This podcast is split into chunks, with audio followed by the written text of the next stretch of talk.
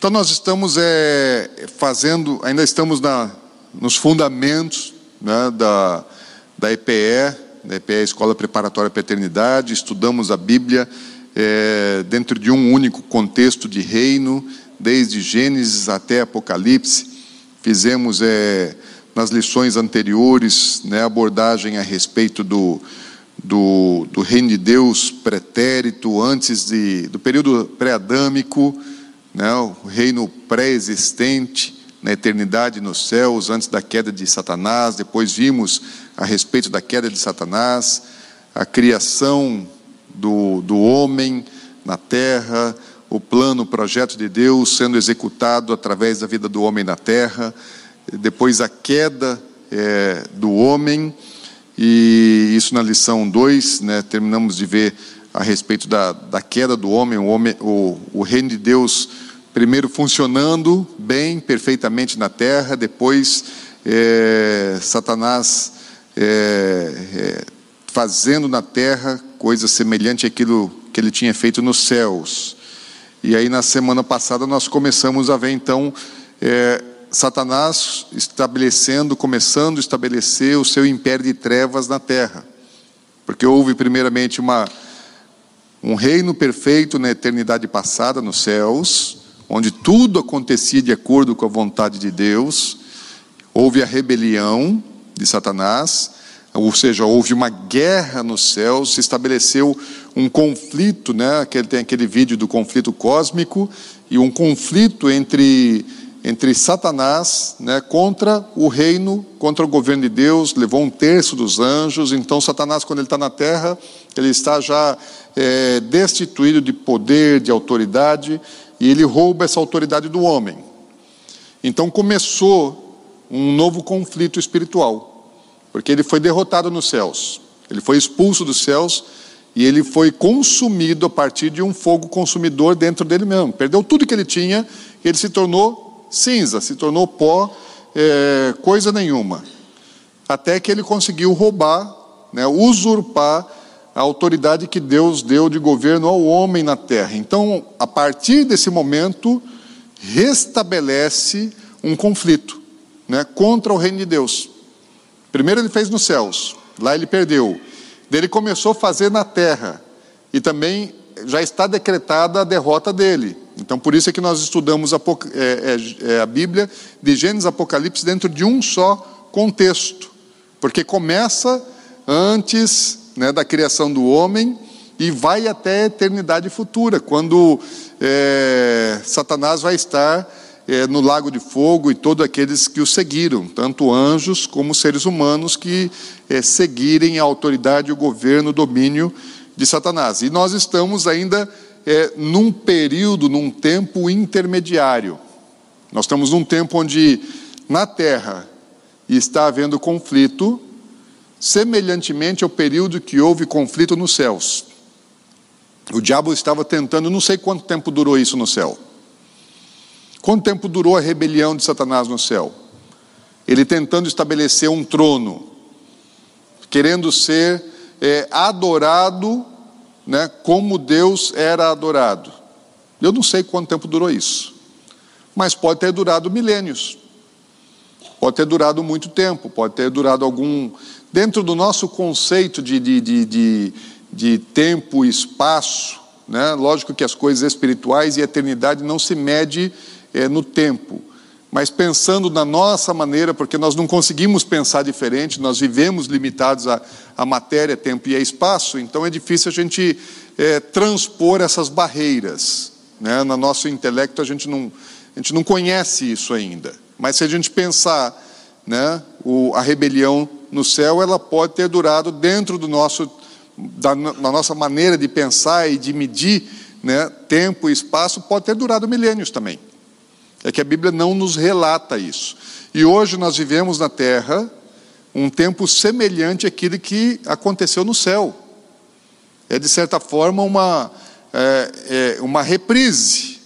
Né? Satanás se rebelando contra Deus, só que agora, não com a autoridade própria dele, porque lá no céu ele tinha autoridade própria. Deus havia constituído ele uma autoridade, um querubim da guarda, é, uma criatura espiritual de alto escalão no reino dos céus, altíssimo escalão no reino dos céus. E quando Deus estabelece o homem como o ser de autoridade, de altíssimo escalão, primeiro escalão, só abaixo de Deus para governar a terra, então Satanás ele vem e toma isso. Então, o que está acontecendo hoje na terra? Desde a queda do homem, existe um conflito espiritual, existe uma guerra entre o reino de Deus, que quer governar na terra por direito. Deus não quer estabelecer algo é, na força. Deus é criador, e por ser criador, Ele é dono. E Deus também ele é redentor através de Jesus Cristo. Então, ele tem o direito da terra e de tudo aquilo que ele fez. O diabo que não tinha direito e ele é ladrão, roubou. Roubou. E Deus, ele por direito, ele está é, buscando o resgate disso. Quando nós chegarmos lá em Apocalipse, nós vamos ver é, essa obra sendo é, completada né, da redenção da terra. Pastor José Rodrigues, até na semana passada, é, ele estava ministrando aqui no Congresso e ele falou a respeito do capítulo 5 de Apocalipse como o capítulo central do livro de Apocalipse. Por que, que ele considerou o livro central, é, o capítulo central, capítulo 5? Porque ali fala sobre a, o resgate, né, aquele que, o único que era digno de, de, de abrir os selos e tomar é, aquele título de posse, de propriedade é, da terra, daquilo que Satanás havia roubado de Deus. Então há um direito. Mas o redentor, o resgatador daquele direito, então isso tem muito a ver com o contexto de, de, de, da história da humanidade antiga, né? sobre, sobre o resgate, sobre direito de, de, de, de posse, de propriedade, e Jesus é esse redentor ou esse resgatador, o único que era que era digno. Então nós estamos aí no meio dessa, dessa encrenca. Nós estamos no meio da confusão, né? o diabo tentando governar de maneira, de maneira ilegítima, né? roubo, e, e Deus com uma obra de redenção. Agora, na semana passada, nós vimos assim que, que de fato, Satanás ele é príncipe do mundo. Ele se disse né, autoridade sobre os reinos, sobre o poder de toda a terra, e ele disse a Jesus, na, na tentação de Jesus no deserto, e Jesus não contestou essa afirmativa. Ah, na última, na última conversa de Jesus com os seus discípulos, falei, tem muita gente que pensa assim que, que a última reunião de Jesus com os discípulos foi uma reunião é, é breve, né, aquela da última ceia, porque se você pegar os evangelhos de Mateus, Marcos e Lucas, os evangelhos sinóticos, eles relatam pouca coisa das, do, daquilo que Jesus ensinou naquela noite. Mas se você pegar o evangelho de João, aí o capítulo 14, 15, 16, 17, está tudo falando sobre, é, tudo ensinamento que Jesus trouxe naquela noite. Então no capítulo 14 ele fala, olha, não se preocupem não, né, eu vou precisar ir para casa e tal. Isso é na última noite de Jesus com seus discípulos. Eu vou lá preparar lugar, quando estiver pronto, volto para buscar. Ele falou: Olha, que agora é o tempo das trevas. Falou: Lá vem o príncipe do mundo, não tenho nada com ele. Então Jesus, ele, ele próprio chamou Satanás de príncipe do mundo. Alguém que tem autoridade, alguém que, que estabelece governo sobre a terra, sobre os reinos da terra, sobre pessoas da terra. Falamos a respeito do, do desenvolvimento desse império, que Satanás ele começa como uma serpente. Lá em Gênesis ele é uma serpente. Quando chega em Apocalipse já não é mais uma serpente, é um dragão. E ele, ele cresceu, ele se desenvolveu, ele aumentou o seu poder e autoridade na terra ao longo é, de alguns milênios. No caso, seis mil anos, porque quando Jesus veio há dois mil anos atrás, o homem já estava na terra há cerca de quatro mil anos, e quando Satanás oferece a Jesus todos os reinos da terra, ele está oferecendo a Jesus tudo aquilo que ele fez durante quatro mil anos. Falou: olha, pode ficar com todos os reinos, só me adore. Então ele quis, da mesma maneira que lá nos céus, Satanás continua buscando por adoração. O único projeto, o único propósito de, de Satanás, tudo que ele faz é, com o intuito de alcançar a adoração. Foi através, é, foi por causa dessa cobiça de adoração é que ele se rebelou contra Deus. Então, o resto tudo é meio para alcançar um fim.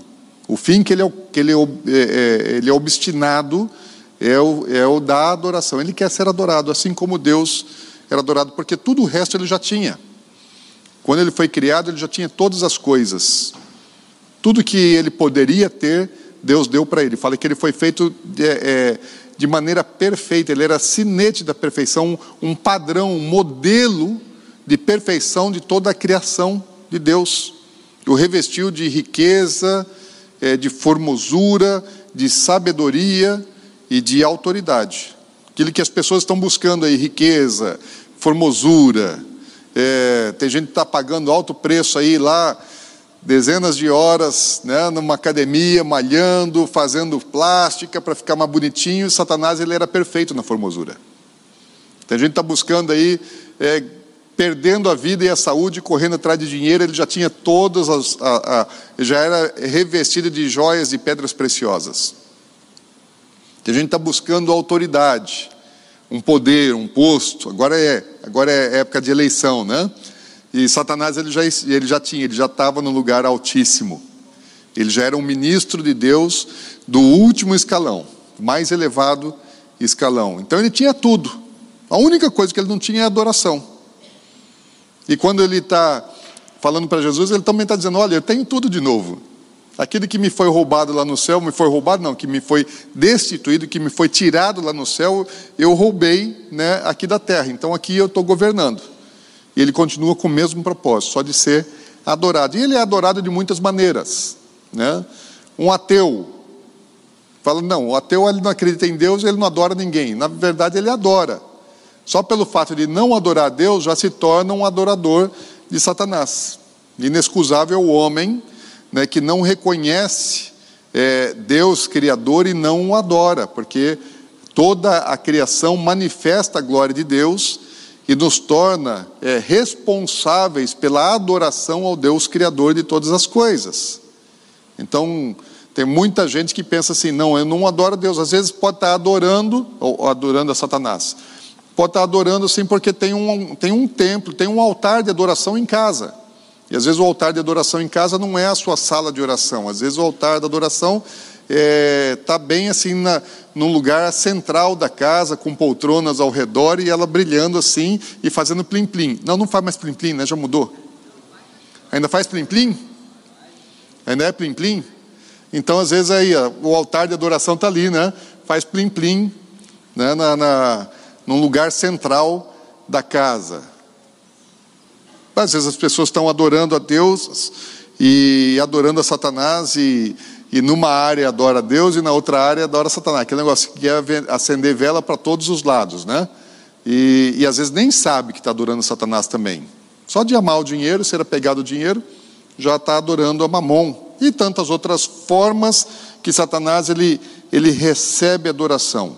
Agora, para ele poder firmar o seu reino, o seu trono, o seu império e chegar no ponto que a Bíblia diz que ele vai chegar lá em Apocalipse 13, quando o mundo todo vai se prostrar e adorá-lo, e ele vai encarnar num homem, assim como Jesus encarnou num corpo humano também.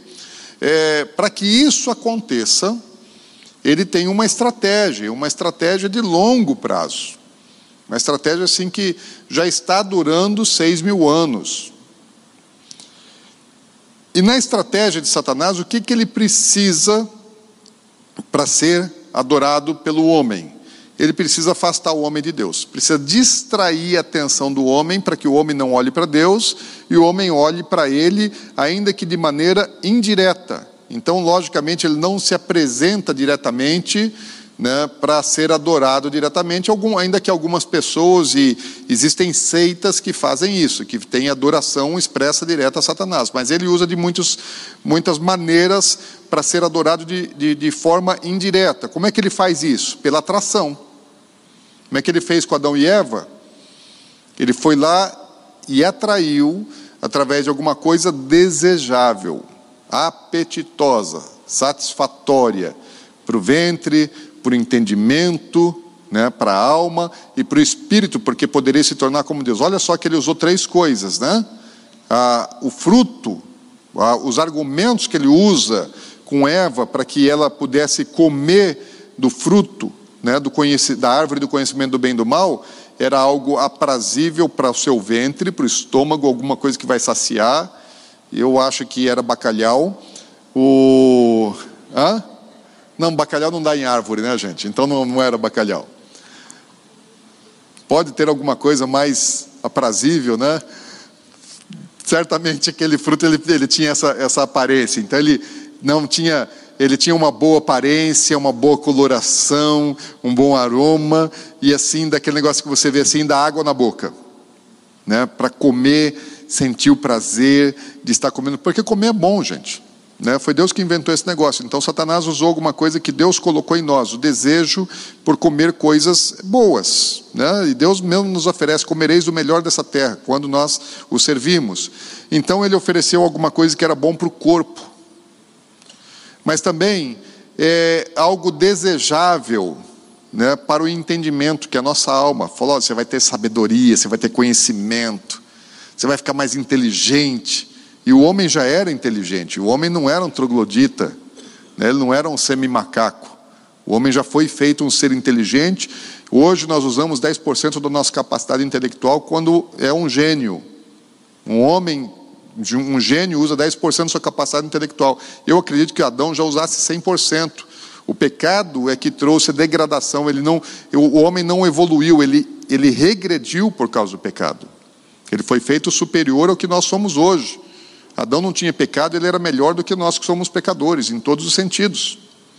Então, algo desejável para a alma. Então, Satanás tentou o corpo, a alma e o espírito, porque falou que seria semelhante a Deus, aí já algo extremamente espiritual. Você vai ser como Deus.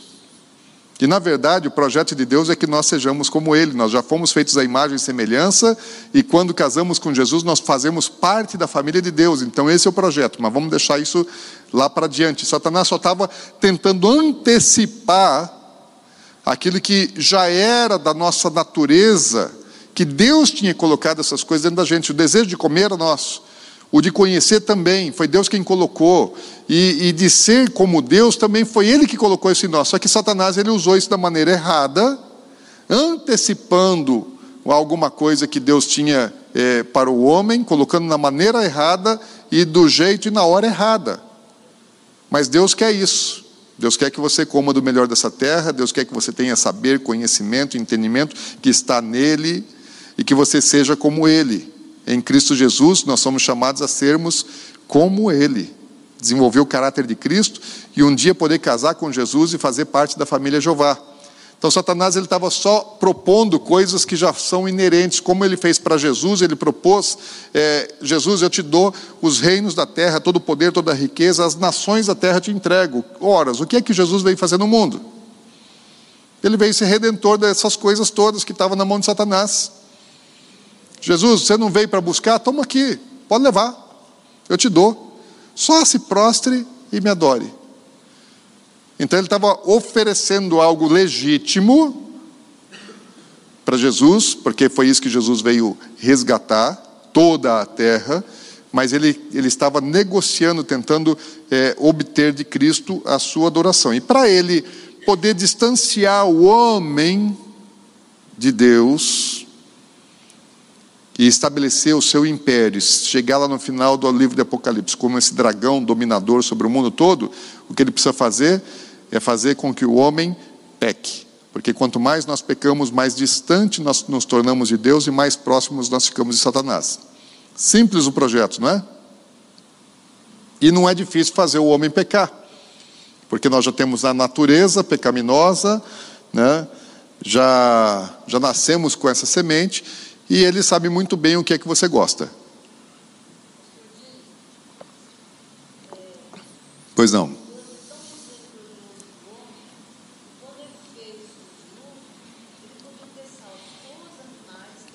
Nós vamos ainda para o dilúvio. Nós vamos chegar aí. É, nós vamos chegar no dilúvio também. Então vamos dar uma avançada aqui agora? Vai aí na sua apostila, no item 3 da lição 3. Processo de Satanás para afastar o homem de Deus. Então ele está com esse projeto de, de distanciar o homem do seu Criador. E qual é a primeira estratégia? Bom, nós já vimos lá que no jardim do Éden, ele fez Adão transgredir, desobedecer a única proibição que Deus tinha dado. Deus falou: não coma, e o homem foi lá e comeu. Simples, simples, simples. Né? Não adulterou, não mentiu, não roubou, não matou, não fez nada dessas coisas aparentemente mais gravosas, só não come. E aí Adão vai lá, não, deu vontade de comer, eu como. Suficiente para para trazer a maldição e a condenação né, para toda a humanidade e, e trazer maldição para a terra. Tudo aquilo que estava debaixo do governo do homem. Então Satanás ele derrotou o homem primeiramente numa desobediência pequena. Agora ele vai continuar desenvolvendo um projeto. Qual é a próxima etapa de Satanás? Primeiro desobediência. Agora qual é o próximo próximo momento de Satanás? Vai levar o homem para a violência. O que, que acontece depois? No capítulo 3, nós temos a desobediência do homem. E daí, quando nós chegamos no capítulo 4, o que, que acontece no capítulo 4? Caim mata Abel. É, veja lá no versículos 6 a 8, diz assim: O Senhor disse a Caim: Por que você está furioso? Porque se transformou o seu rosto. Se você fizer o bem, não será aceito. Mas se não o fizer, saiba que o pecado o ameaça à porta, ele deseja conquistá-lo, mas você deve dominá-lo. Disse, porém, Caim a seu irmão Abel: Vamos para o campo. Quando estava lá, Caim atacou seu irmão Abel e o matou. Deus alertou Caim antes dele cometer o homicídio. Falou: Olha, seu coração está ruim, o que está acontecendo? Você está sendo tentado. Vê bem o que é que você vai fazer. Então Caim, ele de maneira premeditada, ele com raiva do irmão, você sabe por quê? Porque é, Caim foi é, adorar a Deus levando uma oferta e Abel também. E Deus rejeitou a oferta de Caim e recebeu a oferta de Abel. Por que, que Deus rejeita a oferta de Caim e aceita a oferta de Abel? Porque Caim ele, ele queria satisfazer uma necessidade já religiosa do ser humano de religare né? O homem está tentando se. Ele foi apartado de Deus por causa do pecado, agora o projeto do homem ele é voltar para Deus.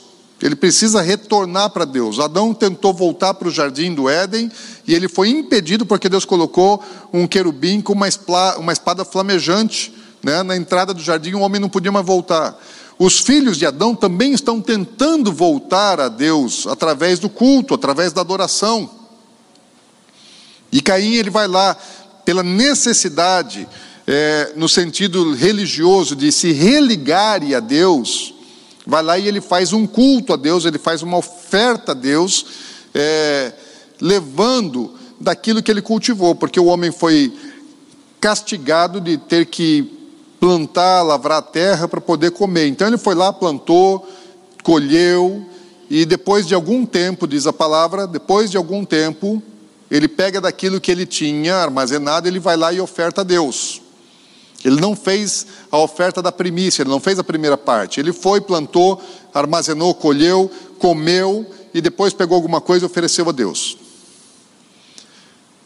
Deus olha para Caim, primeiramente para o coração. A Bíblia não diz que Deus olhou para a oferta, fala que Deus olhou para Caim. Quando Deus olha para Caim, Ele está olhando o coração de Caim, Ele não está olhando a aparência exterior, Ele está olhando o interior, a motivação. Olha, ele veio aqui para me cultuar, ele está me buscando. Agora, de que maneira que ele está me buscando? Qual é a motivação? Qual é o sentimento que há dentro do coração de Caim? Deus olhou e falou: esse cara está querendo, está querendo me engabelar. Ele quer o meu favor, ele quer o meu benefício, ele está tentando me comprar. Só que o coração dele não me colocou em primeiro lugar. Em primeiro lugar está ele mesmo. A motivação dele me buscar não sou eu, a motivação dele me buscar é ele. E daí Abel também vem e faz uma oferta a Deus. Pega o quê? Não, ele, ele não pegou e não plantou, colheu, armazenou, comeu, depois levou alguma coisa para Deus. Abel, ele, ele era criador, né? então ele tinha rebanho. E aí ele pega assim, do primeiro nascido do rebanho, a primeira parte, a Bíblia fala que ele ofereceu a primícia a Deus. Então, o primeiro nascido, ele pega e vai lá e fala: o primeiro não é meu, o primeiro pertence ao Senhor. Deus vem em primeiro lugar. Eu venho depois.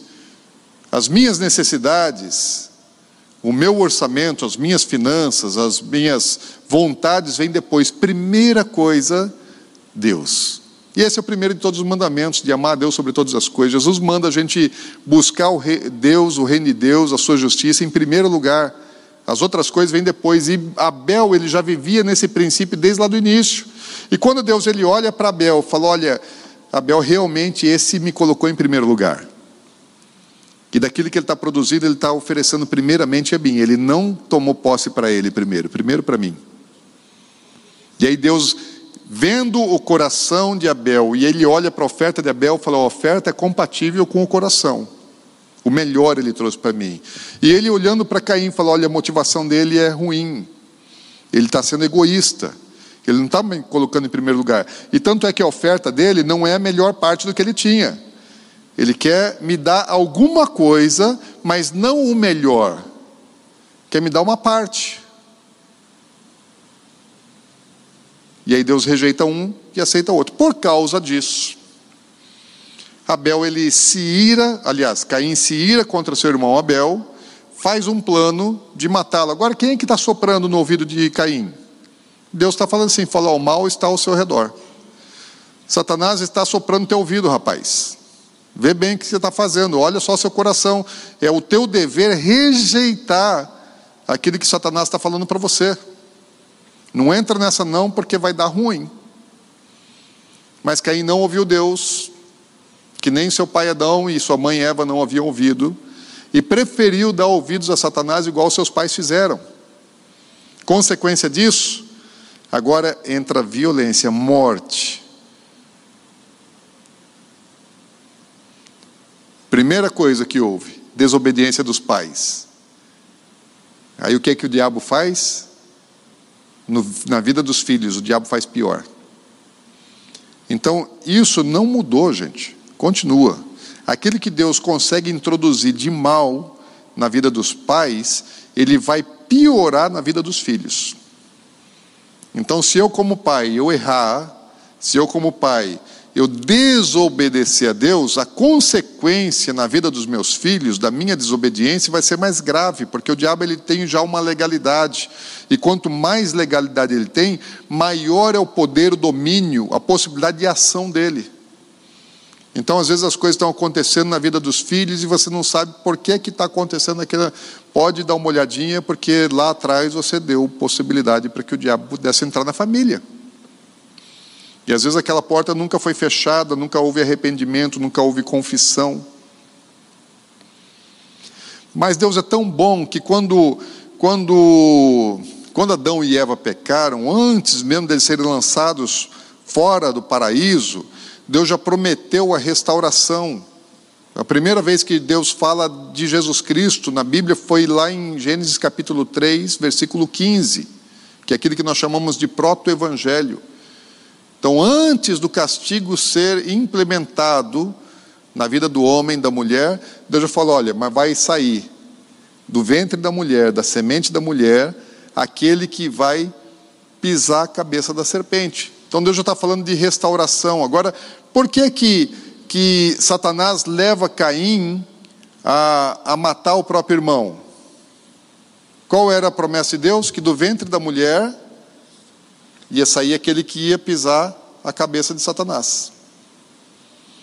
E o diabo, não sabedor de todas as coisas, né, se acha sabido, mas, mas Deus é, não deixa que ele conheça todas as coisas, então ele fica tentando é, é, decifrar, Deus fala alguma coisa, ele fica tentando entender o que é que Deus está dizendo. Espera aí, o que, que Deus vai fazer com isso? Porque Deus ele, ele faz assim.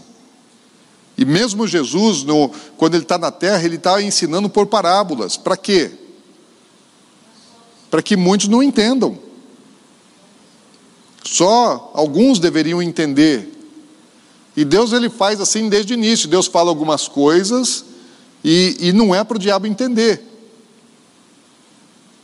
Deus oculta, ainda que ele esteja revelando, ele oculta, né? É, muitas coisas para que o diabo não saiba. Então Deus faz isso com o capeta. Ele não quer que o diabo saiba todas as coisas, ele esconde. Existem mistérios. Até no culto da semana passada, falando sobre o maior de todos os mistérios que Deus reservou, né? que era de fazer convergir em Cristo Jesus todas as coisas dos céus e da terra. Deus ocultou. Mais de quatro mil anos da existência do homem na terra, Deus manteve isso escondido até dos anjos. E fora o tempo todo que existiu antes de Adão. Deus ocultou um projeto que já era original de Deus.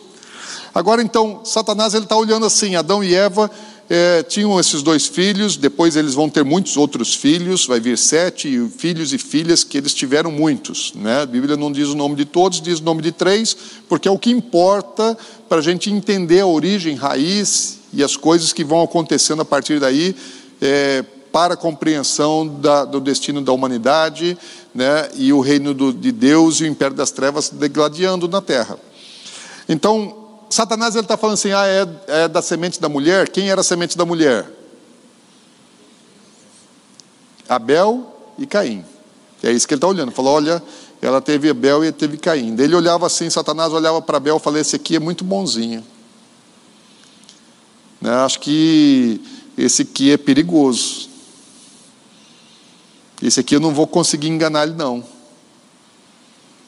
Daí ele olhava para Caim e falava: Esse aqui já tem um coraçãozinho mais estragadinho, esse aqui eu consigo enganar. Falei: Então não é o Caim.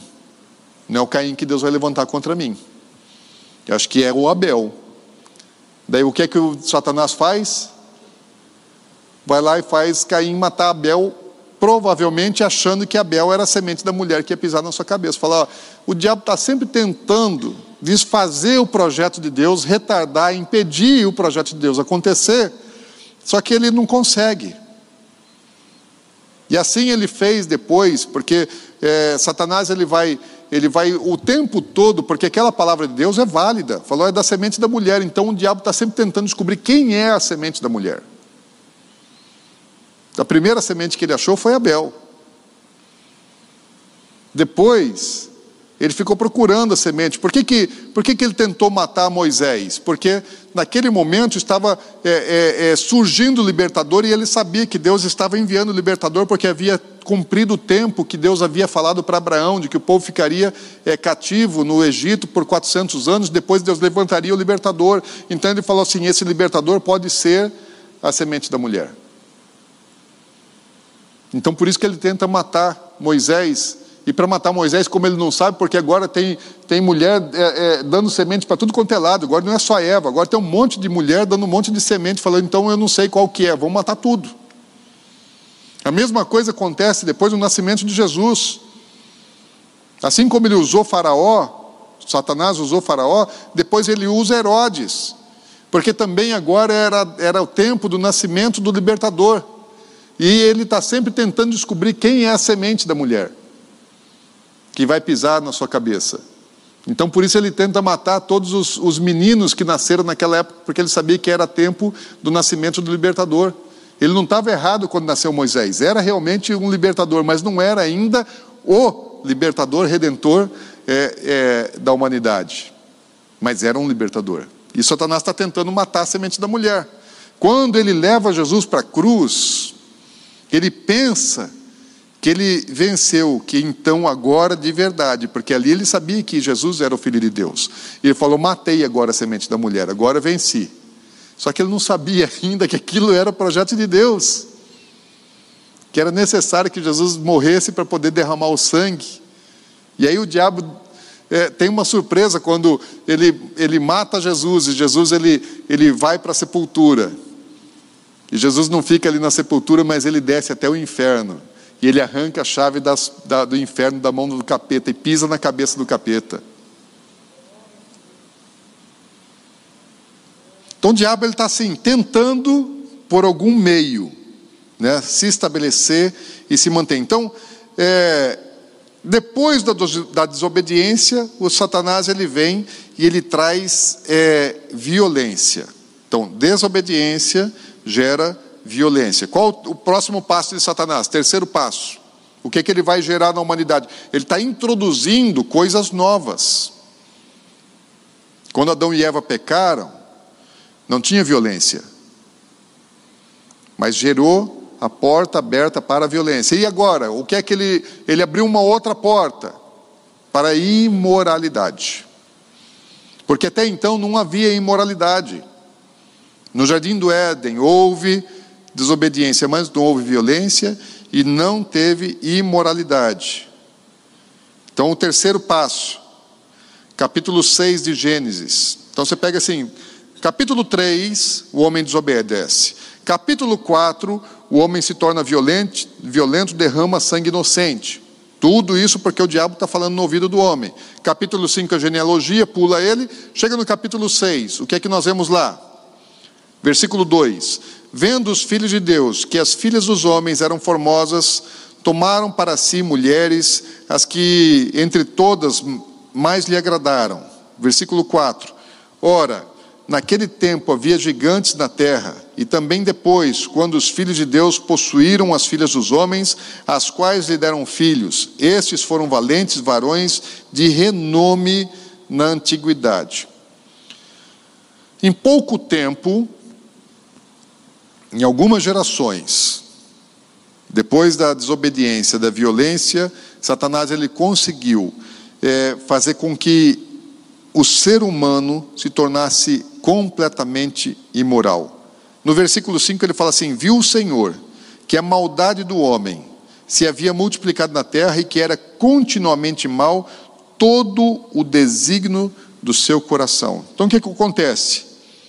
O homem que foi feito a imagem e semelhança de Deus, quando ele deu brecha para Satanás, foi só algum tempo para que todo o gênero humano estivesse corrompido e que a mentalidade, o coração, o agir do homem fosse ruim, mal. O desejo do coração do homem era mal. É, tem um outro microfone de, de sem fio? Cadê o Alex? Alex, Arruma um microfone para a gente. Alguém resgata o Alex onde ele estiver por aí. Arruma um microfone sem fio para a gente poder, porque como está na, tá na internet também. Vamos esperar chegar o microfone? Daí você, daí você pega lá, ok? É, então, no capítulo 6, nós vemos assim um relato de que o gênero humano se deteriorou completamente. No versículos 11 e 12 diz assim: A terra estava corrompida à vista de Deus e cheia de violência. Viu Deus a terra, e eis que estava corrompida, porque todo ser vivente havia corrompido o seu caminho na terra. O que, que Deus está fazendo? Deus está olhando do céu, e Ele está olhando para o ser humano na terra. Ele está falando assim: olha, está ruim. Está ruim. O diabo fez um trabalho grande aqui. Porque lá nos céus Deus tinha é, perdido para Satanás, em termos, um terço dos anjos se corrompeu. Mas agora, na terra, o diabo ele conseguiu dominar toda a humanidade. O homem só pensa em coisa ruim. Ele só busca coisa ruim. Ele só deseja o mal. O que está acontecendo na terra?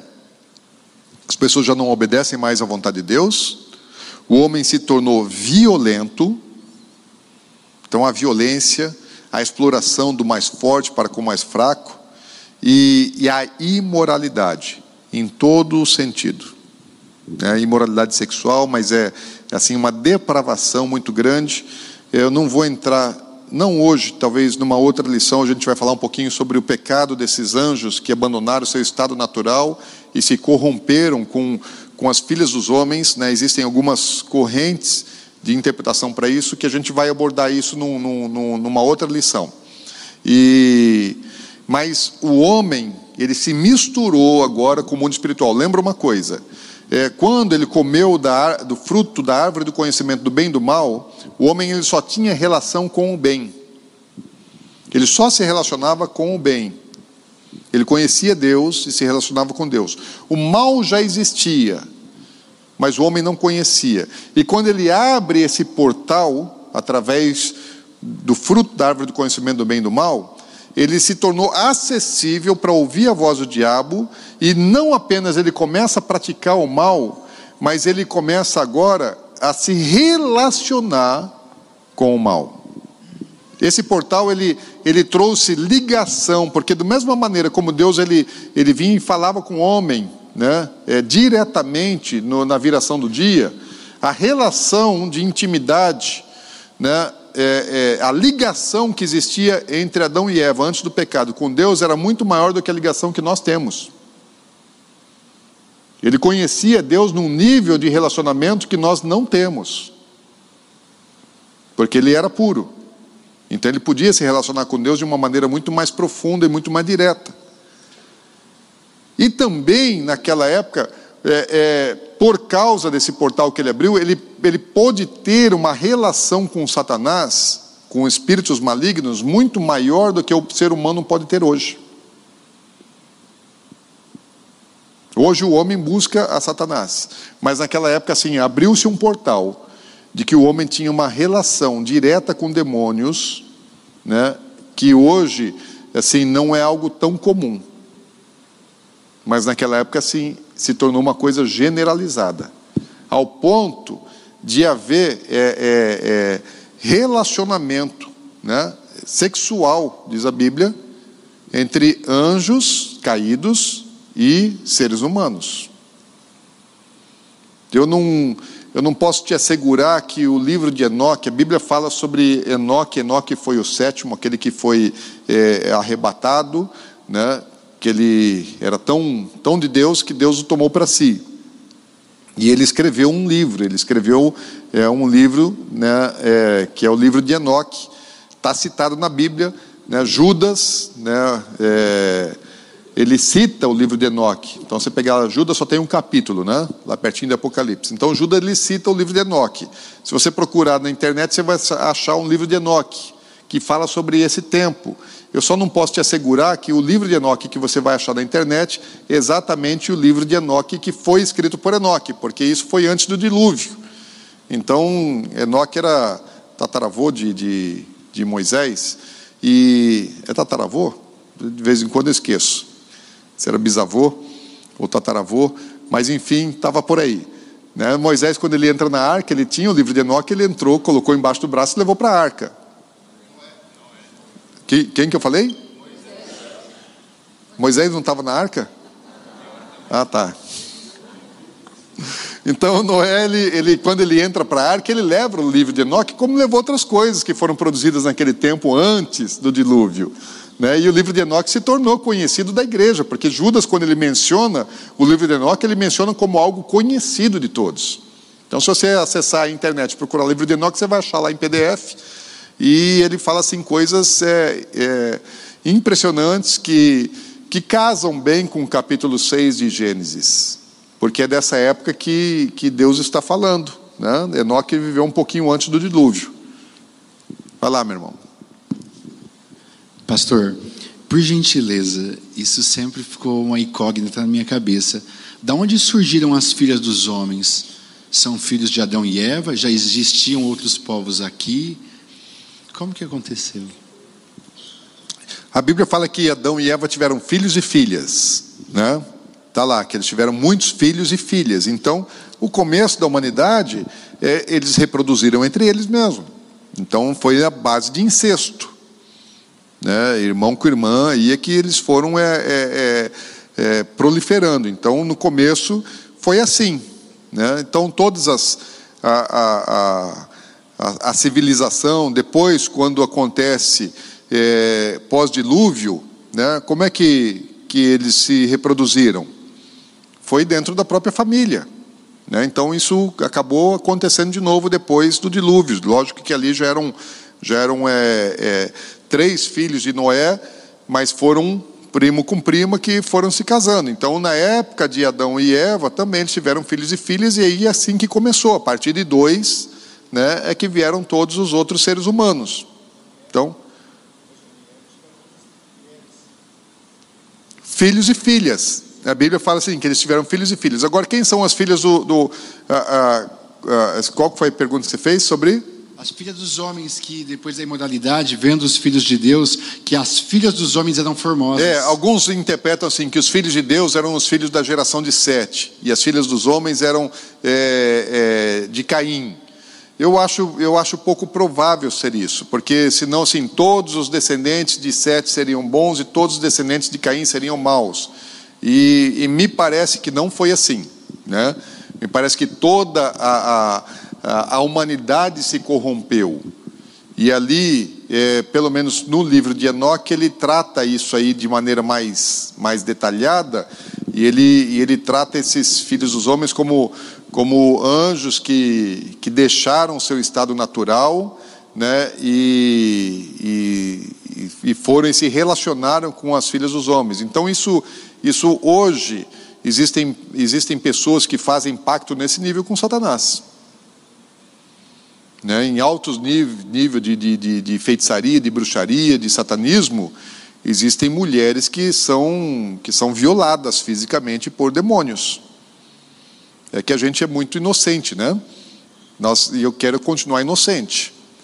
Melhor é nem, nem saber todas as coisas que acontecem nas trevas. Né? Eu não quero, não quero ter relação com as trevas. É, a gente até tem algum tipo de informação que, que circula por aí, mas é, é, a gente sabe muito pouco daquilo que o diabo faz, daquilo que ele é capaz de fazer, e ele vai fazer coisas ainda muito grandes. Fala, Bueno.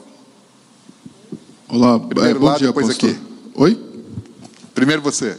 Tá, bom dia. É, pastor, em relação a essa questão dos filhos dos homens, também há de se, há de se lembrar de Jó 1, 6, onde também há essa referência, e ali se fala de um conselho celestial. Né? Fala de Deus reunindo os governantes que supostamente governavam os mundos ali. Né? Então, tem também uma, uma corrente, uma ligação entre aqueles filhos dos homens, lá com a mesma expressão dos filhos dos homens de Jó. Se isso for verdade, então Gênesis 6 e Jó, e Jó 1 estão falando de anjos seres espirituais. Né? E Jó é o livro mais antigo da Bíblia. Né? Então, foi escrito antes do livro de. de antes do, do, do Deuteronômio, né? Dos, dos, cinco primeiros livros é, que estão colocados na Bíblia: Gênesis, Levítico, Número e Deuteronômio. Jó é mais antigo, foi escrito antes. Então, Jó também está falando desse tipo, dessa época, né? Dessa, desse tempo. Vamos lá, gente. Ai, meu Deus. Tá. É, é que eu, é, é, não é uma dúvida. É tipo assim, é, o, a Bíblia, um pedaço dela, fala assim, logo no começo: haviam gigantes na terra. Então, esses gigantes podem ser os dinossauros. E nós possamos ter, passamos a ter a evolução das pessoas que moravam em caverna, que tem os desenhos antigos, milhões. Não, não milhões a Bíblia não. não fala sobre, sobre o homem nessa, nessa condição. O homem ele foi feito, é, ele não evoluiu. Né? O homem já foi feito perfeito. Adão e Eva eram criaturas perfeitas, feitas à imagem e semelhança de Deus. Deus não é um troglodita. Né? Deus não é, é um homem é, involuído. Então o homem já foi feito a imagem da perfeição de Deus. O, o pecado ele, ele, ele, ele estragou o homem, né? O homem ele não evoluiu. O homem ele regrediu. O pecado estragou. Então isso aí é, é aquilo que a, a, o, o falso conhecimento e a falsa ciência quer usar para dizer que a palavra de Deus é enganosa, mentirosa. Né? Então às vezes infelizmente é, não, mas, o, mas, eu, mas eu conheço o, o, o, fundamento né, desse, desse pensamento. Então, se você vai na escola, você vai na universidade, é, tem muita coisa que é ensinada como ciência e, na verdade, é falsa ciência. Por exemplo, até a própria teoria da evolução, ela não é ciência, é teoria. É teoria. Teoria é uma coisa e lei científica, prova científica é outra. Mas, é, nas escolas, se ensina como se fosse ciência, como se fosse verdade. Assim como também você não consegue provar o, criacionismo. Então ele é tratado como teoria da criação, teoria da evolução, só que quando se fala é, é, da teoria da evolução, se trata como se fosse verdade absoluta, como se fosse ciência. E na verdade não é. Né? Na verdade é um, é um engano, é uma mentira.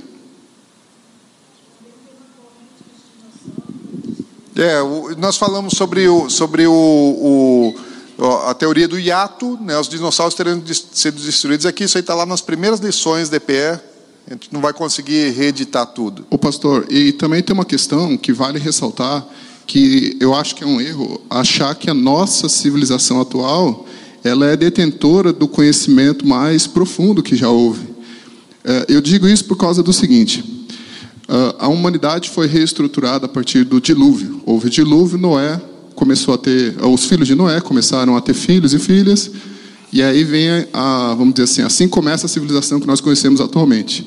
Pré-dilúvio, a gente tem os relatos bíblicos e alguma outra informação né, que não é canônica. Né? Mas tem uma coisa que me chama a atenção muito na Bíblia, que é o seguinte: a gente é, vê na evolução histórica que demorou um certo tempo até o homem dominar o fogo, e dominou mais tempo ainda até o homem poder manejar instrumentos metálicos. Isso é, se você procurar historicamente, é, não é algo assim, uh, não, não, surgiu esse conhecimento juntamente com o homem. Aí você pensa, como que eles faziam então antes do dilúvio? Como que era esse conhecimento antes do dilúvio? Aí tem lá em Gênesis 4, 22, diz o seguinte. Então é antes do dilúvio, Gênesis 4. Zilá também deu à luz a um filho chamado Tubal-Caim, artífice de todo instrumento cortante, de bronze e de ferro. A irmã de Tubal-Caim foi Naamá. Aí você pensa o seguinte: bronze é, e cobre, me faltou aqui o, o outro termo, o outro metal, são ligações metálicas. Eles não são puros na natureza. Você precisa extrair um, um minério, os minérios relacionados com aquela ligação metálica é, elevar uma certa temperatura, você precisa fazer uma composição daquelas ligas metálicas, fundir até gerar o bronze. Então, como que essas pessoas tinham esse conhecimento?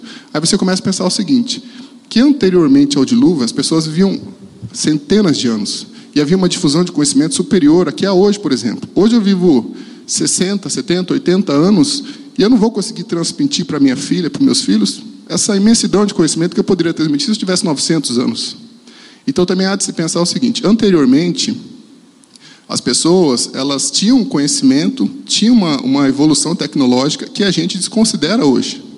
Então há de se convir também que é, pode, pode ter havido um período, um momento histórico em que ó, houveram descobertas, houveram essa questão de hieroglíficos, onde houveram é, marcas em determinados lugares, mas daí atribuir isso a um homem das cavernas é, é, um absurdo, porque como eu também concordo com isso, o homem, a gente não tem de repente a visão que o homem ele veio de uma de uma condição, é, vamos dizer assim, similar ao macaco, né? Isso eu discordo, porque você vê coisas como essa e fala, então previamente havia uma evolução uma evolução tecnológica considerável, talvez até mais rápido e mais eficiente do que atualmente.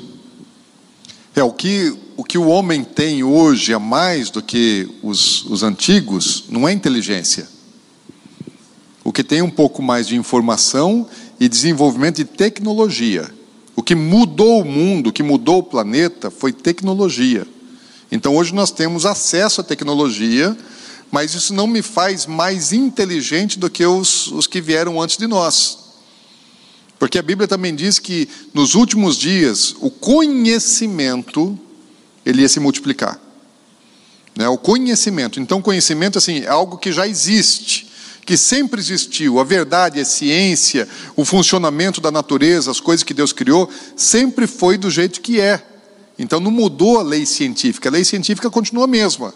O homem não conhecia todas as leis científicas, mas o homem conheceu muitas leis científicas no passado.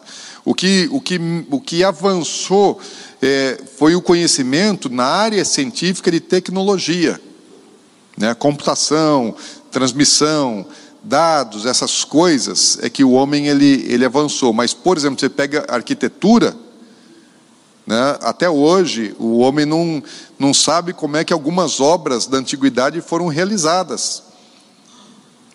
Então não precisa nem nas, nas pirâmides. Se você vai em Jerusalém, você vai em Jerusalém na época de Herodes, né? É, quando foi reconstruído o templo, não precisa nem voltar lá é, é, tão antes. Há dois mil anos atrás, há três mil anos atrás, o homem estava fazendo obras né, que nós não sabemos como é que eles fizeram. Então existem pedras em, em quem, quem teve aqui em Jerusalém? Só isso. Alguns irmãos já tiveram lá. Então alguns que foram na, na, agora em novembro, né? Março a gente vai de novo para lá. Então, na, na base do, do, do, muro das lamentações, existem blocos né, de pedra que tem 13 metros de comprimento né, e não sei quanto de profundidade, mais um monte de altura, que fala em ter, em, em, em agora não lembro quantidade de toneladas. É, isso. Então não lembro, agora não lembro a, a, a, o peso. Fala, meu irmão. Hã?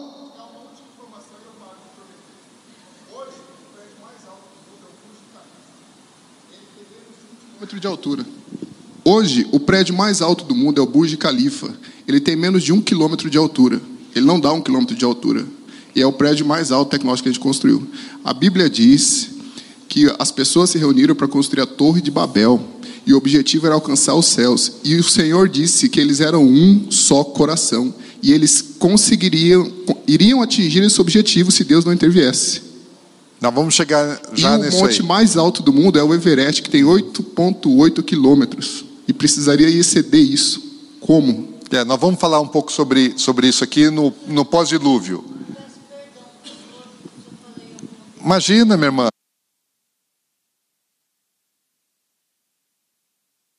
conhecimento. Então fica, fica em paz, fica em paz. É, só não, só não procede, né? Porque existem o, todo o nosso conhecimento, nós não, nós não somos criadores do conhecimento. Né? Nós é, é, estudamos aquilo que outros já vêm estudando antes, então eu não tenho ideia original minha. Então existem coisas que nós fluímos em revelação. Mas mesmo naquilo que a gente flui em revelação, ela nunca é exclusiva, não é só a gente que tem. Né? Deus ele compartilha outros, às vezes você vai procurar aquela revelação que você acha que só você tinha, não, alguém já escreveu sobre aquilo muito antes de você. Né? Deus só está te, te, dando acesso a uma informação que você não, não, não teve acesso antes. E às vezes o Espírito Santo traz revelação, né? mas que o homem ele, ele tenta afastar, que o diabo tenta afastar o homem de Deus pelo conhecimento, isso é fato. Está na Bíblia. Né? É a tentação da alma de gerar conhecimento que afaste o homem de Deus. A, a pouca ciência, o pouco conhecimento faz o homem se tornar soberbo. Então você vai num ambiente universitário, né, e boa parte dos, dos professores, eles têm, eles têm um pouco de conhecimento, mais do que a média das pessoas. E, é, e, e boa parte dos professores nas universidades são pessoas soberbas. E se tornaram soberbos por causa do pouco conhecimento, porque por saberem um pouco mais do que os outros, se tornam soberbos e aí começam até querer explicar tudo pela sabedoria, que é muito pouca. Né? Os grandes gênios mesmo, você pega é, é, é, grandes inventores, grandes gênios, você pega Albert Einstein, por um tempo na vida dele ele foi ateu. Porque quando ele conhecia um pouco e sabia muito mais do que os professores universitários, ele ainda era ateu. Mas à medida que ele foi estudando, estudando, estudando, estudando, estudando, daí ele, ele vai refletindo, vai se questionando, vai buscando respostas, e tem coisas que fala, não tem uma resposta. A ciência não responde. Né? Daqui para frente tem que ter Deus. Então, o muito conhecimento me leva para Deus. O pouco conhecimento me afasta de Deus. Quem? Augusto Cury, era outro ateu. Né? Também não cria em Deus, mas daí ele começou a estudar, pesquisar, e especialmente pesquisar sobre, sobre a mentalidade, sobre o comportamento de Jesus, falou: Isso aqui não é humano. É impossível ter esse tipo de, de, de, de reação, de atitude, de comportamento que Jesus fez. Falei: Isso não é, não é natural. Então ele passou a crer em Deus depois de estudar, de pesquisar. Então, o pouco conhecimento afasta o homem de Deus. E o que hoje nós temos aí, acesso à informação, é o pouco conhecimento. Né? a, a ciência, quanto mais profunda, quanto mais ela descobre verdades, né, porque ela só descobre, aprende, conhece, aí ela vai, vai se aproximando de Deus. Vamos aqui adiante. Versículo 13 de Mateus 6 fala assim: Então disse Deus a Noé: Resolvi dar cabo de toda a carne, porque a terra está cheia de violência dos homens, e eis que os farei perecer juntamente com a terra. Por que, que Deus resolve é, compartilhar isso com Noé? Porque quando ele está olhando para o mundo, ele fala assim: a terra toda se corrompeu. Mas daí, no meio de todo mundo, ele fala: opa, peraí, mas ali tem um cara diferente. Tem Noé. Esse não é igual aos outros. O Noé é justo. Ele não está envolvido com violência, com imoralidade. Esse cara aqui é diferente. Daí Deus ele, ele fala com Noé, né? Deus, Deus traz para Noé o conhecimento do plano, do projeto de Deus. Fala: olha é o seguinte, Deus quis destruir o mundo todo, porque ele falou assim: tudo está estragado. Deus falou: vou destruir tudo. Só que seria assim, de certa forma, seria uma. É, é, Deus fazer alguma coisa e não deu certo o plano de Deus, o projeto de Deus, ter que desfazer tudo, acabar com tudo, se assim um, um projeto, falei, esse não deu certo. Errei, fracassei no meu plano, no meu projeto. Seria assim, o diabo vencer. Vou ter que destruir tudo, né? Então quem é que seria o vencedor?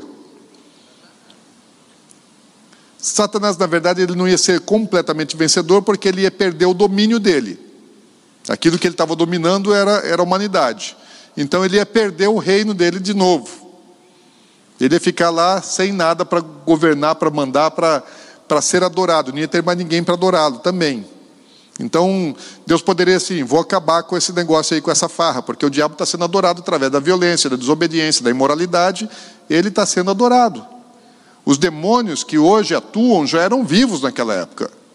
Então hoje tem espíritos de pombagira que agem na imoralidade, espírito de Jezabel que age na imoralidade, é, Iemanjá que age na imoralidade. Então são nomes é, é, mais recentes para espíritos que já existiam naquela época, estavam nos céus antes, que eram anjos. E lá no céu eles tinham outro nome, quem sabe. Né? E aí se tornaram demônios e até os nomes deles mudaram, porque Deus muda nome, não muda? Deus muda nome. Abrão virou Abraão, Jacó virou Israel, é, Cefas virou Pedro, é, Saulo virou Paulo. Então Deus muda o nome conforme o propósito. Então muitos anjos que estavam nos céus provavelmente tiveram seus nomes mudados e nós conhecemos pela, é, é, é, é pelo misticismo o nome que é dado né, a determinados demônios. Iemanjá é um demônio. Quando é que esse demônio nasceu? Ele não nasceu, ele foi criado. Quando? Antes da criação do mundo. Então já estavam agindo ali, né? esses, esses demônios é, é, da área da sensualidade, que hoje nós, eu citei aqui três, né? três, três segmentos né? de demônios de, de sensualidade. As pombagiras, né?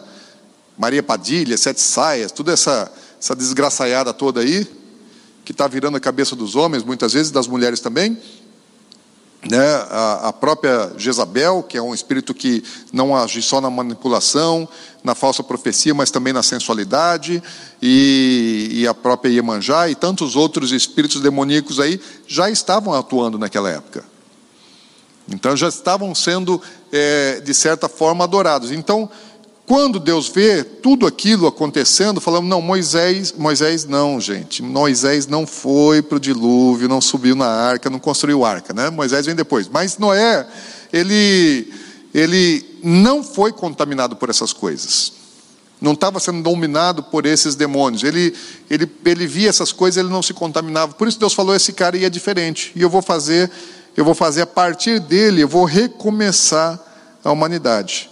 Deus precisou, ao invés de destruir tudo aquilo que ele fez, ele falou: Eu vou botar um freio no que o diabo está fazendo, eu não vou destruir tudo, mas eu vou botar um freio, e eu vou pegar é, dessa, dessa árvore aqui, tem uma semente que está boa, o resto eu vou destruir. Sabe quando você tem uma plantação que está, toda ela está tá, tá contaminada? Deu uma praga na plantação e, e se você não destruir aquela plantação, ela vai se espalhar para tudo, tudo mais. Então, se você precisa destruir aquilo ali. Falou, não, mas peraí, mas essa semente aqui, ela não está contaminada. Então, eu vou destruir essa plantação, mas a partir dessa semente aqui, eu vou recomeçar tudo de novo, puro, sem contaminação. Foi isso que Deus decidiu fazer é, no planeta Terra. E a Bíblia fala que Deus ele destruiu todo o mundo antigo. Deus ele, ele pegou aquilo que, que já existia e nós, quando nós falamos hoje né, de humanidade, você não pode mais se comparar a, ao mundo é, pré-diluviano. Por quê? Noé, ele era descendente de Sete. Sete era a linhagem boa de Adão. Então tinha aí uma linhagem boa. E hoje você tem isso, você tem linhagens boas e você tem linhagens que foram assim muito contaminadas, né? Porque o diabo ele entra numa é, é, numa cadeia familiar e ele ele destrói de geração em geração. Existem e também existem gerações que são gerações abençoadas. Então, existem é, é, é, é, famílias que estão debaixo de uma maldição, porque alguém abriu a porta, e é de geração em geração essas portas não são fechadas e vão só sendo escancaradas. Mas existem famílias que, às vezes, assim, desde o início, elas estão caminhando assim, buscando é, obedecer, servir e adorar a Deus. Isso é uma realidade nos dias de hoje. E Sete era a, a, a descendência boa de Adão e Eva, e Caim era a descendência ruim. Adão Adão não, Noé, ele era descendente de Sete, da descendência boa. Todos os, os, os, sobreviventes hoje na Terra, todos nós, toda a humanidade, é descendente de Sete. Nenhum de nós é descendente de Caim. Então, as piores pessoas que possam existir hoje na humanidade não descendem de Caim, descendem da linhagem boa. Então, você pode dar uma imaginada como é que era antes do dilúvio. Quando a semente ruim estava dando muito fruto. A humanidade hoje dá muito fruto ruim, mas todos nós descendemos da boa semente. De sete. Então o mundo nessa época é, é, pré-diluviana era assim, estava destruído, estava acabado moralmente em todos os sentidos, muito ruim. E Deus deu cabo disso. Deus acabou. Então assim, você não tem como se comparar e não dá para a gente saber muitas coisas que aconteceram antes do dilúvio. A Bíblia ela, ela reservou poucos capítulos para aquele período.